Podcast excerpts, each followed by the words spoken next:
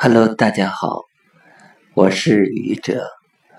今天我要说的题目是人与动物的区别。这个内容实际上是我和孩子讨论的内容。偶然在一个饭桌上，我和孩子讨论起了人和动物的区别。孩子。给出了他的回答：人与动物的区别有三个。第一，会制造和使用工具。我们知道，这应该是教科书上的标准内容。二，有感情。我想呢。所有的人大概都会认同这个答案，而让我感到震惊的是孩子说的第三点：讲究。孩子还补充了一下，什么是讲究呢？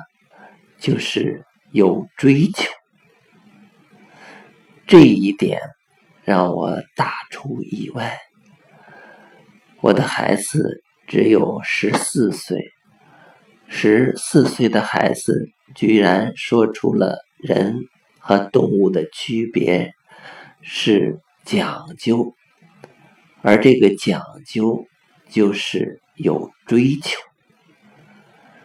人和动物的区别，孩子从三点把。人和动物的区别做了总结。